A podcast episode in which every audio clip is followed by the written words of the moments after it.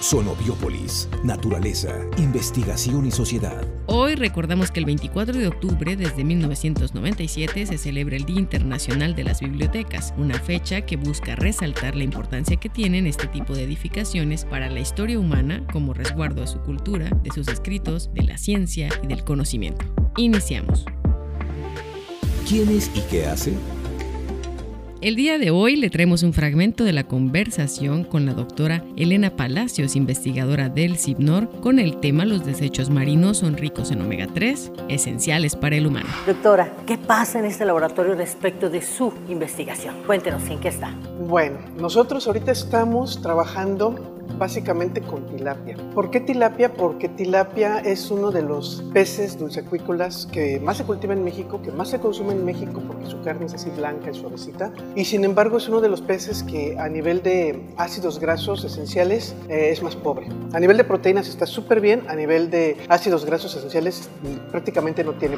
Entonces nosotros lo que estamos haciendo es probar cómo enriquecer el músculo, el filete de tilapia, con una dieta que le podamos dar a la tilapia como una semana antes de cosecharla. Una ¿Solamente ese tiempo? Sí, porque las dietas ricas en lípidos salen súper caras.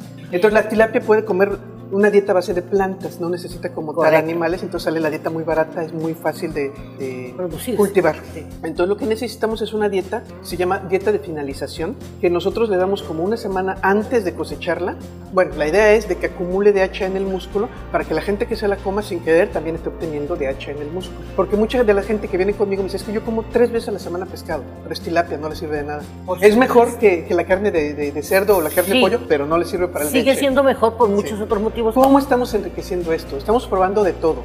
Pero, por ejemplo, una de las cosas que nos atrae probar, ya lo estamos haciendo, es utilizar subproductos. Los subproductos son todo aquello que se tira, que ya no se utiliza para consumo humano, después de haber, por ejemplo, pescado almeja, usamos el músculo y todas las vísceras se tiran. ¿Dónde se tira? Directamente al mar. Se vuelve una contaminación eso porque se fertiliza el mar y salen mareas rojas. O lo tiran el, afuera de las casas donde trabajan, lo cual es otro problema ambiental porque se llena de cucarachas, de moscas, de ratas, ¿no? Entonces lo que estamos tratando de hacer es conseguir estas vísceras y estas vísceras procesarlas y darse a los peces porque resulta que estas vísceras como tienen gónada, y tienen glándula digestiva que es como el hígado, eh, son súper ricas en DHA y en EPA. Están concentradas. Eh, o sea, mucho más que el músculo, por ejemplo, de la almeja o del hacha. Todas estas vísceras están muy enriquecidas. Entonces nosotros les damos un tratamiento para que no pierdan los lípidos. ¿A qué me refiero con un tratamiento? A que normalmente cuando nosotros producimos harina de pescado industrialmente, le suben mucho la temperatura para matar las bacterias, para secarla rápido y no estar gastando tiempo,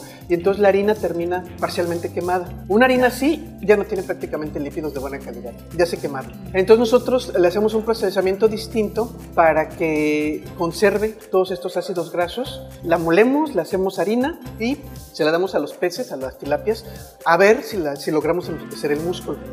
Entonces lo que estamos trabajando aquí es ver a nivel intestinal que la tilapia no desarrolle problemas, ver a nivel este, de expresión genética que la tilapia deje de, por ejemplo, sintetizar ácidos grasos, porque si los deja de sintetizar los acumula en el músculo, como el pez marino ver que, el filete se enriquezca y que el filete permanezca de buena calidad. Entonces trabajamos, por ejemplo, también con los de la universidad, la UAPS, para ver este, características organolépticas de esto y también de otros animales, porque también trabajamos con camarón, con almejas, con opciones. Bajo la misma línea, bajo, la misma línea de que no solo produzcamos alimentos, sino que produzcamos alimento que sea de mejor calidad para la gente de bajos recursos.